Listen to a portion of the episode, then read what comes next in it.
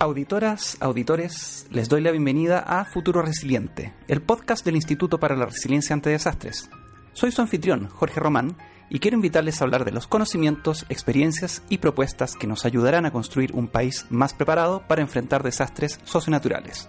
No olvidemos que los desastres no son naturales. Cuando hay mala planificación, ausencia de horas de mitigación y una pobre respuesta de las instituciones y la sociedad, las pérdidas humanas y materiales de un tsunami o de un incendio forestal se vuelven mucho mayores. En enero de 2017 se produjeron en Chile Central una serie de incendios forestales que cubrieron de una nube de humo muchas ciudades, incluyendo la capital. Favorecido por condiciones ambientales extremas y una larga sequía, en solo tres semanas el fuego devastó alrededor de 460.000 hectáreas, lo que equivale al tamaño de la provincia de Petorca o a más de dos veces la provincia de Santiago.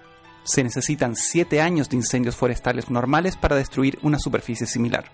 En Valparaíso, en tanto, en 2013, 2014 y 2017, se produjeron también incendios forestales que alcanzaron cerros y zonas habitadas de la ciudad. Casi 3.500 casas fueron destruidas esos tres años. Para comparar, pensemos que las casas destruidas en la localidad de Santa Olga por los incendios de 2017 fueron más de 1.000. ¿Pueden volver a ocurrir incendios similares a los de 2017? ¿Qué medidas debemos adoptar a nivel del Estado, de la ciudadanía y de la empresa privada para prevenir y mitigar sus efectos? Para responder estas y otras preguntas, estamos junto a Miguel Castillo, doctor en Recursos Naturales y Sostenibilidad de la Universidad de Córdoba, España, profesor asociado del Departamento de Gestión Forestal y su Medio Ambiente de la Universidad de Chile y ex brigadista forestal. Miguel, muchas gracias por acompañarnos en Futuro Resiliente. Hola Jorge, un, placer saludarte a ti bueno, y a toda la audiencia que escucha y compartir, por supuesto, el conocimiento que hay en la materia. ¿ya? Como bien señalaba Jorge, eh, el año 2017, por lo menos lo que Historia Forestal marca un antes y un después. ¿ya? Y de manera gradual, de, de manera responsable, las políticas están llevando un poco a tener mayor conciencia sobre la necesidad de proteger nuestros recursos naturales renovables y por sobremanera, ¿cierto?, la calidad de vida de los habitantes. Los incendios forestales eh, siempre han existido. Los tiempos presentes, no solamente el cambio climático, sino las políticas eh, sobre uso del suelo. Mucho se habla hoy en día sobre la demanda de agua. Esta competencia que existe entre los distintos usos del territorio hacen que de una u otra manera el problema de los incendios forestales pasa a ser un actor relevante. Ya no es la estacionalidad que uno veía hace unos 10 o 15 años, cuando las temporadas de incendios solamente se agotaban a 5 o 6 meses. Hoy es prácticamente ineludible encontrar una temporada que es prácticamente permanente durante todo el año. Y en eso las agencias forestales, tanto la Corporación Nacional Forestal, la Oficina Nacional de, de Emergencias, ONEMI, ¿cierto? Las empresas forestales y muchos organismos y empresas privadas, ¿cierto?, han eh, reforzado todo el aparataje preventivo, de manera de poder tener siempre la mejor grado de preparación frente a este tipo de eventos. Pero sin duda marca un interesante desafío en los tiempos presentes. Muchas gracias, Miguel. Mira, leyendo algunas de las investigaciones que has publicado, además del reporte del panel intergubernamental de las Naciones Unidas sobre el cambio climático, queda claro que durante las últimas décadas los incendios forestales están aumentando en frecuencia e intensidad. A esto se suma el hecho de que en Chile estamos viviendo un periodo que se, llama, se ha llamado la mega sequía que ha favorecido los incendios. Sin embargo, los incendios de, de, enero de 2017, como tú mismo explicabas en tus investigaciones y como conversábamos anteriormente, no tienen precedentes en los últimos 150 años, a menos que nos remontemos a los incendios que, que se provocaron en las regiones de los lagos y los ríos durante la colonización. ¿Es posible que vuelvan a ocurrir incendios de esa magnitud en 2020 o en, o en años posteriores? ¿O lo de 2017 fue un hecho excepcional dentro de una serie de eventos catastróficos que nunca van a ser tan grandes como ese? Es posible, es posible incluso más, eh, así de categórico. Sucede que en este momento nosotros tenemos una conformación de, paisaje que requiere revisiones profundas en cuanto a la continuidad de la, de la masa vegetal y la cercanía que tienen estas conformaciones boscosas frente a otros territorios. Por ejemplo, ha aumentado notablemente las áreas de interfaz urbano-forestal. Y hay muchas explicaciones socioeconómicas, socionaturales, político-demográficas y también en la escasez de recursos realmente eficientes y políticas para la ocupación del territorio. Me quiero referir particularmente a la interfaz urbano-forestal que está acaparando cada día mayor atención solamente, no solamente en la, en la opinión pública, sino también en, los, en, los, en las líneas de investigación. Los incendios se están acercando a las casas y las casas se, se, están acercando a los bosques. Y eso es un tema que es preocupante y eso también podría llevar a mega incendios.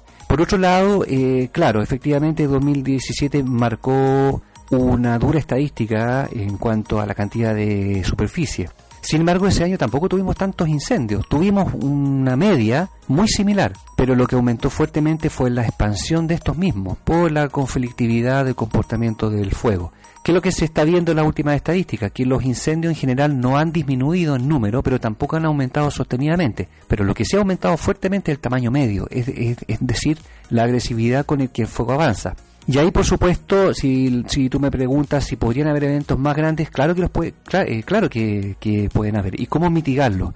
Básicamente ya la gente entiende eh, en distintas formas de comunicación que el tema de los incendios es un tema preocupante. Yo mismo incluso en la universidad también eh, tiendo a enseñar que el uso responsable de fuego puede ser una buena herramienta, una herramienta que se, que se ha usado ancestralmente, ¿cierto? Para reducción de combustible, para sanitización, para sanitización del suelo, ¿cierto? Para promover otros cultivos.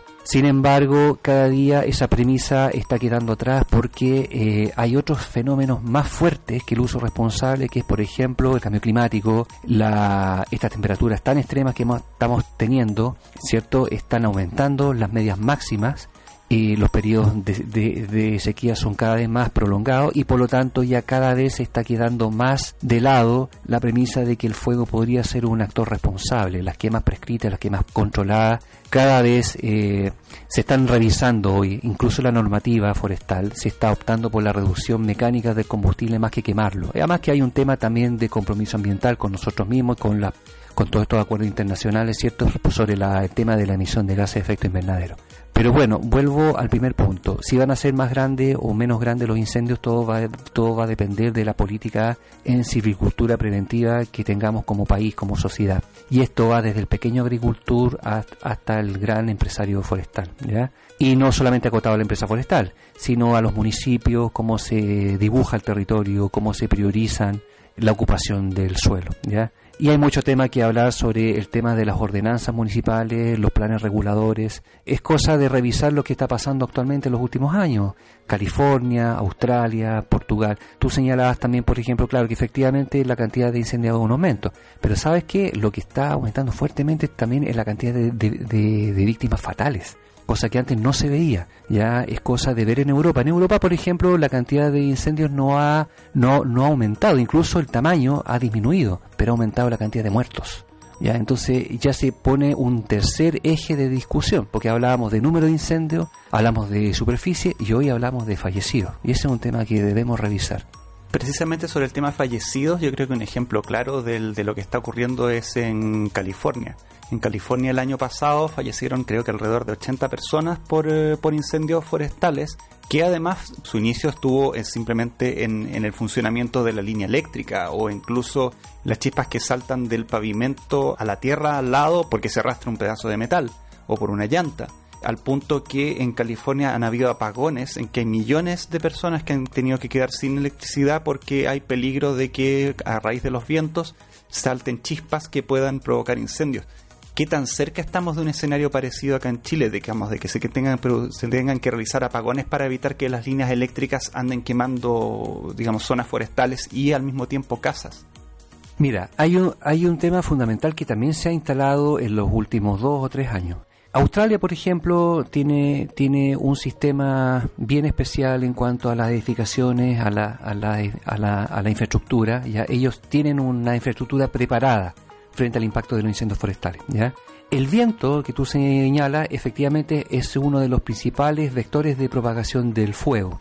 El viento te condiciona el tamaño y la forma, es decir, el frente de avance. Los vientos de Santa Ana, por ejemplo, que son los clásicos, los que, los que operan en la zona occidental de, California. Acá en Chile, el puelche, el viento que baja de Cordillera Má, que es un viento seco, o el viento raco, que es un viento local que se produce en San José de Maipo, un viento que los lugareños lo conocen muy bien y cuando, y cuando, cuando el raco se levanta es nivel de alerta. Acá hay que reflexionar sobre cómo estamos preparados en cuanto a infraestructura. Poco se habla al respecto. ¿ah? Porque tú puedes tener comunidades preparadas, ¿cierto?, para poder hacer frente a un foco de incendio que pueda afectar a una comuna, a una manzana, a un grupo de casas, por ejemplo, o en un bosque nativo que puede amenazar, ¿cierto?, un patrimonio más extenso. Pero nada se saca con tener conciencia que el fuego puede destruir todo a su paso porque el fuego no discrimina límites, no discrimina si es bosque nativo, si es plantaciones, si es casa, si hay cerco no hay cerco. El fuego toma lo que alcanza a quemar por combustible. Y para el fuego el combustible va desde un basural, una casa, un bosque, una plantación, un viñedo, perfectamente, una industria. Entonces, ¿qué es lo que se está trabajando de manera de manera no coordinada necesariamente, sino de, manera independiente, pero que las experiencias de una u otra manera se están conociendo entre municipios, que es dotar de una infraestructura eh, eh, adecuadamente preparada. ¿Qué significa con esto? Caminos anchos, por ejemplo, para que los vehículos de emergencia puedan llegar a los puntos amagados por el fuego, tener la suficiente cantidad de presión de agua, ¿ya? ¿Qué pasa con los anchos de los cortafuegos, los cortacombustibles? Puede que una casa o una villa se vaya a quemar igual, pero por lo menos te queda tiempo para la evacuación. Porque finalmente la misión de todo combate y combatiente, si bien es cierto, también es resguardar evidentemente el orden público y, la naturaleza, pero también hay que salvaguardar la vida, ¿cierto? Y tener el tiempo suficiente para poder evacuar. Y por otro lado, claro, tú ves grandes tragedias que ocurren en otros países donde finalmente la gente no alcanza a arrancar. Fíjate que lo que pasó en el año 2000, si mal no recuerdo, fue también en 2017 o 2018 un mega incendio en Portugal, que el fuego atravesó una carretera y murió gente que iba por la ruta. Entonces hay que revisar y se está trabajando en eso. Cuando digo que se está trabajando efectivamente, sí se está haciendo. Yo mismo trabajo en algunas mesas de, coordinación donde estamos revisando estándares de cortafuego, de cortacombustible y también estamos emitiendo juicios en algunos, en algunos municipios sobre cómo debiera planificarse la infraestructura. Esto para mí es muy importante dotación de buenos recursos eh, de hídricos, por ejemplo, buenos caminos de acceso y que sobre todo haya coordinación entre la gente que, que habita y trabaja en un lugar de alto impacto por incendios eh, eh, forestales. Incluso hoy por hoy todas estas redes de comunicación, estos grupos WhatsApp, por ejemplo, ¿ah? son fundamentales es curioso, pero hay que ir en concordancia a, las herramientas tecnológicas. Antiguamente no, existían estas oportunidades de, comunicación online. Entonces, todas estas cosas, de una u otra manera, hay que utilizarlas al servicio de una organización preparada a los impactos de los incendios forestales. Volvamos un poquito más atrás. Me interesa que, para que nuestras auditoras, nuestros auditores puedan entender, ¿qué es lo que se entiende por, un entorno forestal? Porque, porque automáticamente cuando se piensa en entorno forestal pensamos, ah, ya, el bosque valdiviano o digamos los bosques patagónicos o un bosque araucarias. Pero por lo que estuvimos conversando antes me explicabas que incluso estas, estas zonas, digamos, en, los cerros cubiertos con, eh, con cactus y espinos que se ven mucho en la región de Coquimbo y en la región de Valparaíso también son considerados bosques. Entonces, si eso se incendia, por lo tanto se considera incendio forestal, y bueno, primero definamos qué es, qué es un entorno forestal y al mismo tiempo me interesa que me, que, me digas qué tan fácil es que se expanda el fuego en estos entornos comparado con cómo se expandiría, por ejemplo, en una plantación de eucaliptus en la misma, en, la misma zona, digamos, con el mismo clima. Claro, mira, aquí por definición, eh, un bosque, ¿cierto?, es toda cubierta arbórea, herbácea o arbustiva que tiene una, valga la redundancia, que tiene una cobertura sobre el suelo. Ya, ya hay distintas normativas, eh, convenciones técnicas sobre qué es un bosque. Incluso un bosque perfectamente podría ser una, una especie carismática o, una especie que pudiera estar incluso en peligro de conservación, ¿ya? Y por lo tanto, eh, más que la densidad, es la estructura y la cobertura. Ahora, en bosques hay distintas tipologías. Hay bosques abiertos, bosques cerrados, matorrales abiertos, matorrales clerófilos, matorrales de distintos tipos de estructura y cobertura que responden evidentemente a, los ecosistemas forestales. Ahora, respecto a, bueno, ¿qué pasaría si un bosque se quema? Fíjate que más que eh, la manera como responde el bosque frente al fuego, es la oportunidad que se tiene para poder contenerlo. Entonces, por ejemplo, si tú estás en una zona cercana a caminos, por ejemplo, a zonas de infraestructura que te permita tener buena respuesta frente al combate, evidentemente la chance de poder, de poder contener un incendio forestal crece. ¿ya? Eso es, pasa siempre pasa, por ejemplo, en las carreteras o en los caminos principales cuando la misma gente reporta un humo, ¿ya? Que un humo puede ser una quema, perfectamente que al propietario se le escapó y, se tradujo en un incendio.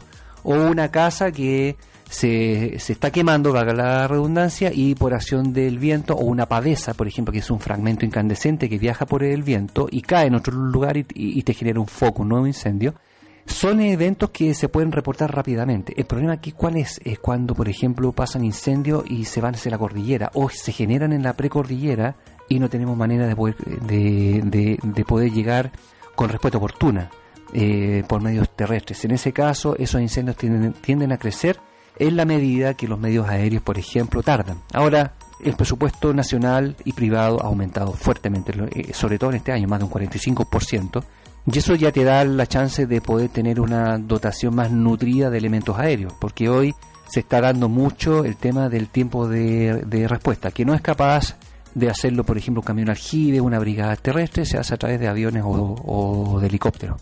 Entonces, no necesariamente un incendio agrícola o forestal eh, da, eh, diríamos, hace, hace relación con lo que se está con lo que se está quemando si básicamente es la oportunidad que se tiene para poder contenerlo por ejemplo en Valparaíso los tiempos de respuesta no, superan los 5 minutos porque estamos son incendios pequeñitos pero que si no los contienes en los primeros 15 minutos eh, se te puede propagar a toda una vivienda y a grupos de casa y eso te puede generar un efecto mayor y así en otras regiones también donde los problemas de los incendios forestales son distintos más al sur por ejemplo donde hay menos densidad habitacional el problema es la continuidad. Por ejemplo, lo que pasa en las plantaciones. Las plantaciones pino radiata, eucalipto son, son plantaciones puras y por lo tanto el fuego corre muy rápido, ¿ya?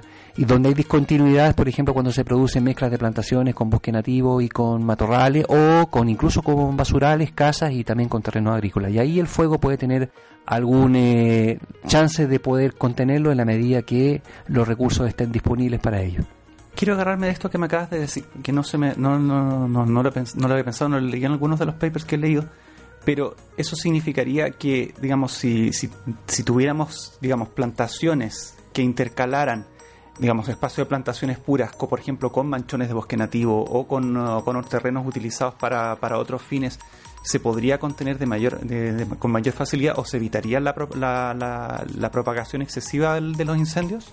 Lo que tú tienes ahí en ese caso es propender a un mosaico. También se habló, ¿ah? se, se, habló incluso en las mesas de trabajo, oye, ¿por, qué no hacemos un mosaico? ¿Ya? Y las empresas recogen esta idea, que es más compleja, pero eh, en la práctica eh, tiene toda una normativa que lo, que lo tiene que respaldar y que aún no está siendo trabajada. Por ejemplo, se, se, se, se propuso hablar del tamaño mínimo de los predios, por ejemplo, en cuanto a plantación adulta, hasta dónde, ¿ya?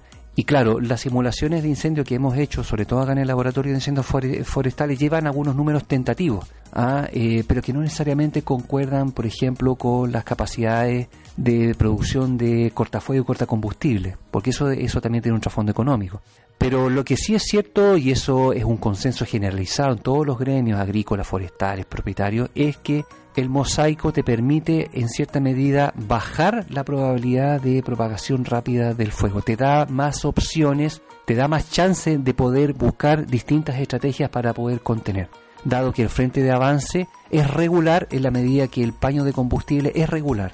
Si tú le colocas cambios en el territorio, evidentemente que el frente de avance pasa a ser de manera irregular y la irregularidad te abre opciones para poder eh, tener otras estrategias y no solo de combate, ¿ah? también de planificación territorial. Es decir, tú perfectamente podrías incluso combinar terrenos agrícolas con forestales, con ganadería incluida. Los famosos sistemas silvo-agropecuarios, por ejemplo, tienden a ese mix y que evidentemente tiene que tener una concordancia económica con el propietario, porque tú no sacas nada con poner puros cultivos forestales y la rotación o el retorno económico del pequeño propietario no le es satisfactorio. Entonces hay que hay que conversar, hay que seguir trabajando en las mesas de, de económicas también por, eh, por un lado para ver cuáles son las mejores prescripciones. Hoy, por ejemplo, se está trabajando ya la normativa forestal, y digo la parte forestal porque obviamente las plantaciones son parte de la actividad forestal por ejemplo, sobre los incentivos a, a los planes para las prescripciones contra el fuego cómo podar, cómo ralear, cómo liberar espacios de combustible y qué se hace con esa biomasa. Por eso yo te hablaba al principio que la premisa que ha llevado más de 50 años, ¿cierto? Y, está en la normativa el uso del, del, fuego como quema, ya se está planteando evidentemente como que hay que reemplazarla por otras técnicas que sean más amigables con el medio ambiente. Pero para eso tiene que haber también una política y tiene que haber una norma clara respecto a cómo hacerla, porque evidentemente eso también tiene un coste económico. Aunque los incendios de 2017 destruyeron principalmente plantaciones forestales, también sufrió mucho el bosque nativo de la zona central. Un 18% del bosque nativo de esta zona se perdió en esos incendios. Esto se enlaza también con otra pregunta que quiero hacer. ¿Qué tipo de degradación sufre un terreno, sobre todo un terreno ocupado por bosque nativo, después de un incendio? ¿Y qué posibilidades de recuperación tienen esos terrenos o se degradaron más allá de la capacidad de resiliencia de la naturaleza? A ver, mira, eh, esta pregunta que me haces tú da para da por una semana completa de reflexiones porque es muy amplio. Te pongo un ejemplo. Nosotros acá estamos finalizando un bonito proyecto financiado por el Fondo de Investigación del Bosque Nativo de CONAF, ¿ya? Que dice relación con la respuesta del fuego eh, frente a incendios, ¿cierto? En bosques y matorral. Acá en la zona central, llámese las regiones de Metropolitana, Valparaíso, Sexta y Séptima. Y han habido, obviamente, proyectos muy bonitos también ejecutados en esta área eh, básicamente que estudian cómo, cómo responde el bosque frente al fuego. ¿ya? Son ecosistemas milenarios, o sea, hace más de 10.000 años. Incluso la, las poblaciones que habitaban en todos estos territorios utilizaban el fuego. Son, son formaciones que están que tienen el fuego en sus células, podríamos llamar, ¿ya? Sin embargo, lo que ha cambiado fuertemente en los últimos años es la recurrencia, es decir, estos patrones acelerados de degradación producto de que los ecosistemas en muchos casos no se alcanzan a, recuperar. Súmale a eso de que evidentemente ya prácticamente ya no hay masas forestales puras. Cuando hablo de forestales estoy hablando en este caso en particular de lo que me señalabas tú del bosque esclerófilo. Bosque esclerófilo, eh, especies típicas que la audiencia sabe o ha escuchado, el bosque, o sea, el litre, el boldo, el péumo, el quillay, el arrayán, por ejemplo, el corontillo y otras especies del matorral.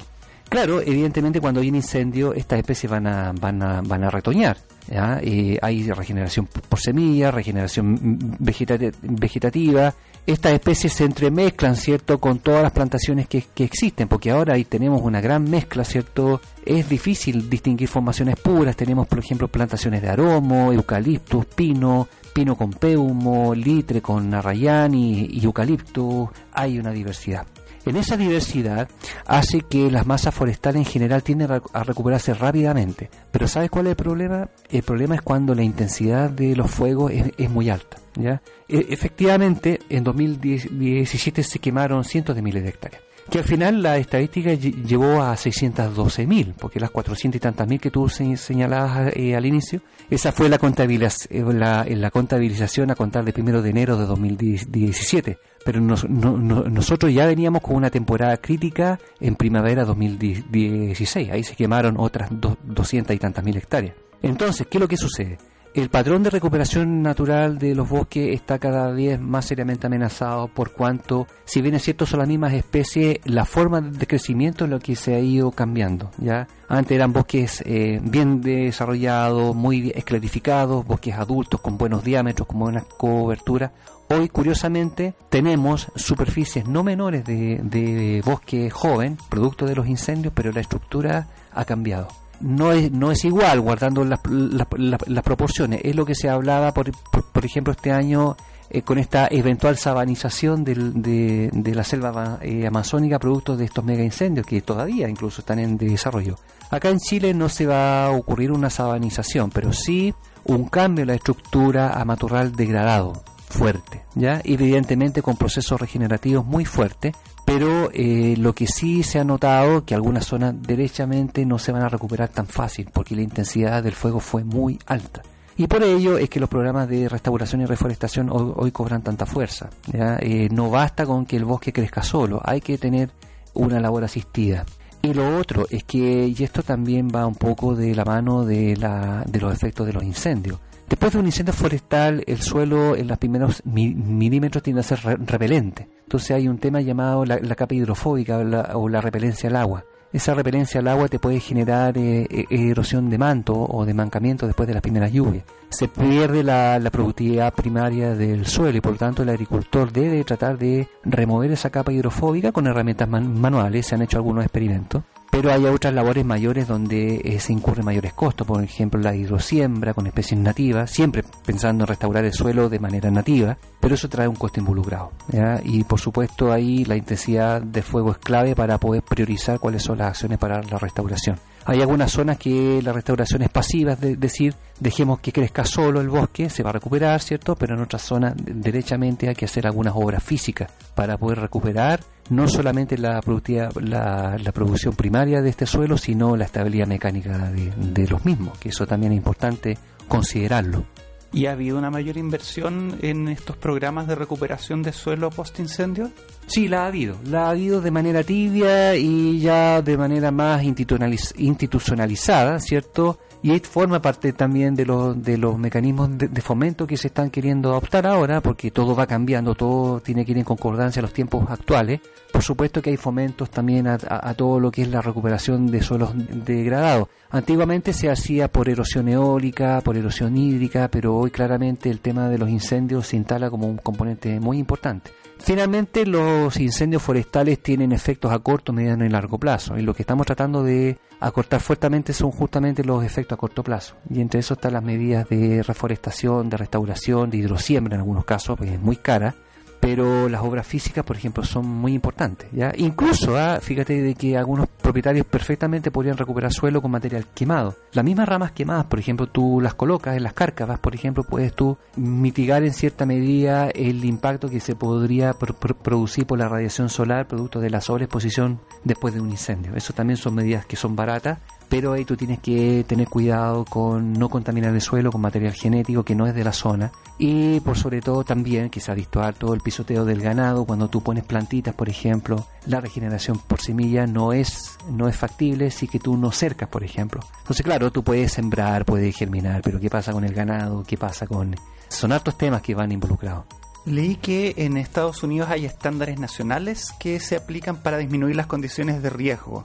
Y digamos hay regulaciones que son eh, que vienen directamente de la eh, National Fire Protection Association, de la, de la Asociación de Protección Nacional contra el Fuego, además de programas de colaboración asociados. Es decir, hay un trabajo coordinado con presencia local, colaboración de los condados pero bajo estándares mínimos nacionales. ¿Hay algo parecido en Chile? Porque lo que estuve leyendo es que parece que no había continuidad en los programas. Mira, Jorge, tocaste un tema bien interesante porque lo que tú mencionas, que se deletrea la famosa NFPA, ¿ya? Está entrando en Chile. Tímidamente hay algunas organizaciones que lo están incorporando, pero tiene un desbalance muy fuerte no está considerando de momento eh, la variable ambiental. Ya se está entrando desde el punto de vista estructural. Es decir, nosotros mismos estamos liderando un proyecto FONDEF acá en la Facultad de Ciencias Forestales donde estamos aplicando NFPA como normas de recomendación para municipios, en este caso para municipio de San José de Maipo como un, como un área piloto, estudio de caso. No es fácil porque tú tienes que entender que son normas que vienen del extranjero, que de una u otra manera no es llegar y tomarlas y adaptarlas a Chile.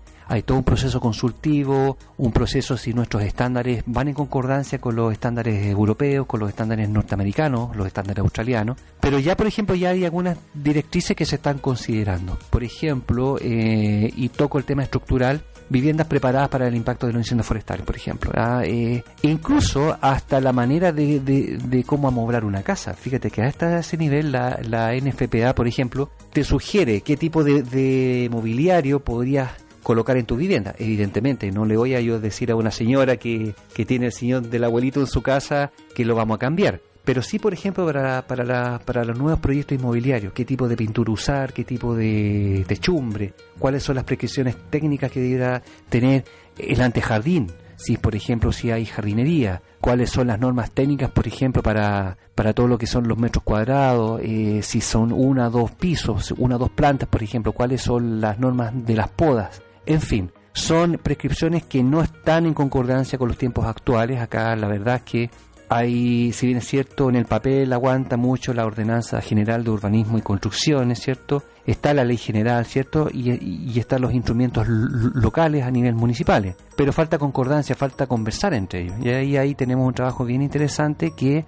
nos estamos basando fuertemente en algunos aspectos técnicos de NFPA y queremos tratar de replicarlos en otros comunas, pero para eso tiene que haber eh, asambleas consultivas porque evidentemente tú no puedes llegar y aplicar normas a un conjunto de vivienda o una comunidad de vecinos siempre y cuando tú no le digas cuál es el beneficio, porque finalmente es un tema de costo-beneficio, ¿ya? Va por ese lado. Ahora, aquí pienso yo que de aquí a 10 o 15 años ya deberíamos tener una norma potente, son normas lentas, en Estados Unidos costó instaurar esto, ¿ah? en, en Europa siguen en desarrollo. Y para terminar, me quedo dando vueltas esto que me contabas que había sido brigadista y que por lo tanto viviste de cerca, de primera mano, el trabajo de, apagado, de, digamos, no, de, no de apagado de incendios, sino de control de, fuego en incendios forestales. Me gustaría que nos que compartieras un poco cómo funciona, cuáles son las técnicas que se utilizan, cuáles son los procedimientos, en qué momento trabajan los brigadistas, qué es lo que hacen, cuándo intervienen, la, cuándo intervienen los, los famosos aviones cisterna o los helicópteros y por qué se pueden utilizar en algunas situaciones y por qué no. A ver, el tema de, de los brigadistas es, un, es otro temazo porque atañe a una población no menor de pequeños y jóvenes combatientes que dan su vida. Por ejemplo, en el caso mío, yo ya 25 años prácticamente, yo era muy joven cuando me inicié en este tema laboral eh, como brigadista forestal, el año 94, si mal no recuerdo por ahí partiendo en pequeños incendios, evidentemente con gente de la zona, ¿cierto? En estas brigadas terrestres. Es un trabajo muy sacrificado eh, y que con el correr de los años ha tenido una importante evolución. La verdad que diríamos, hay que ver el vaso medio lleno, ¿ah? eh, porque también uno habla de todas estas mega tragedias que han habido, pero por otro lado ha habido un tremendo avance en cuanto a a la forma como nos hemos preparado, como nos hemos institucionalizado, como nos hemos profesionalizado en el ámbito de combate de incendios forestales. Sin ir más lejos, nosotros también, y digo nosotros como, como recurso forestal, también otorgamos apoyo a otros países. Sin ir más lejos, lo que, lo que ha pasado en, último, en el último tiempo en Brasil, o hace dos o tres años en Portugal, por ejemplo, en España incluso, ¿ah? en Argentina, nuestros vecinos también nos piden ayuda somos una, diríamos, un campo en materia de incendios forestales que ha evolucionado en los últimos años. Evidentemente que siempre se puede mejorar aún más, ¿ya? Hay capacitaciones que todavía tienen que entrar en las nuevas normativas, ¿ya? Es un trabajo sacrificado que te demanda mucho tiempo, es mucha exposición al fuego, eh, hay mucho aporte físico, mucha exigencia física que tiene que estar de una u otra manera asociado con una buena preparación psicológica Fíjate que, mm, bueno, entre otras cosas, eh, a mí me tocó en los últimos años periciar también incendios desde el punto de, vista de las causas que originaron. Eh, han habido muertos, de hecho, ¿ah? eh, y decisiones que incluso el Ministerio Público ha tenido que ver en profundidad si quién era responsable respecto a mandar o no una brigada, un avión a un punto X, ¿cierto?, para combatir un incendio forestal. Entonces eso también te genera una voz de alerta de cómo estamos capacitando a la gente, y no solamente a los combatientes, estamos hablando de jefes de personal, por ejemplo, jefes de brigada, de cuadrilla. Tras los incendios forestales hay una organización muy importante que va desde los pilotos de aeronave, los mecánicos, los oficiales, ¿cierto?, de tráfico aéreo, los combatientes que trabajan en tierra, la gente que trabaja en los campamentos base, incluso los manipuladores, aquellos que trabajan con la nutrición de nuestros combatientes. Y por supuesto hay toda una hay una motivación. Las empresas forestales han trabajado fuertemente en este tema, en las certificaciones, por ejemplo y la Corporación Nacional Forestal, si bien es cierto, puede tener una crítica como todos los organismos, no es menor lo, todo lo que han avanzado en los últimos años. es decir, ellos promocionan o, promueven fuertemente cierto la capacitación institucional de sus combatientes. Yo me guardo una bonita experiencia, pero yo conocí mucho el tema de comportamiento del fuego en terreno, y por lo tanto tengo la doble mirada, la mirada académica y la mirada de terreno, y puedo decir que gente que se saca la mugre trabajando en terreno, al igual que los bomberos. ¿ah? Los brigadistas forestales trabajan muy fuertemente, hoy sobre todo en los tiempos presentes, con todo este tema de acercamiento de los bosques a las casas y las casas a los bosques, con bomberos, con carabineros, con personal de emergencia. Es una bonita actividad eh, que es muy sacrificada, muchas veces incluso sacrificada desde el punto de vista familiar, ¿ya? Pero bueno, eh, somos un país forestal y hay mucha gente que le gusta el tema de los incendios. Bueno, Miguel, muchas gracias por darnos el tiempo para conversar acerca de tus investigaciones y tu experiencia en el área forestal. Hemos aprendido un montón, la verdad, sobre incendio forestal y creo que también nos han quedado muchas otras preguntas que probablemente quedarán para una entrevista posterior. Muchas gracias por tu tiempo y mucho éxito también en, tu línea de investigación. Bueno, gracias a ti Jorge por darme esta oportunidad, también para compartir con distintas audiencias, medios de, comunicación y entender también de que el problema de los incendios forestales no es solamente de la parte académica, es un tema de todos, cada uno en sus conductas preventivas y también en el cuidado de la naturaleza, sobre todo que somos un país expuesto internacionalmente, ¿cierto?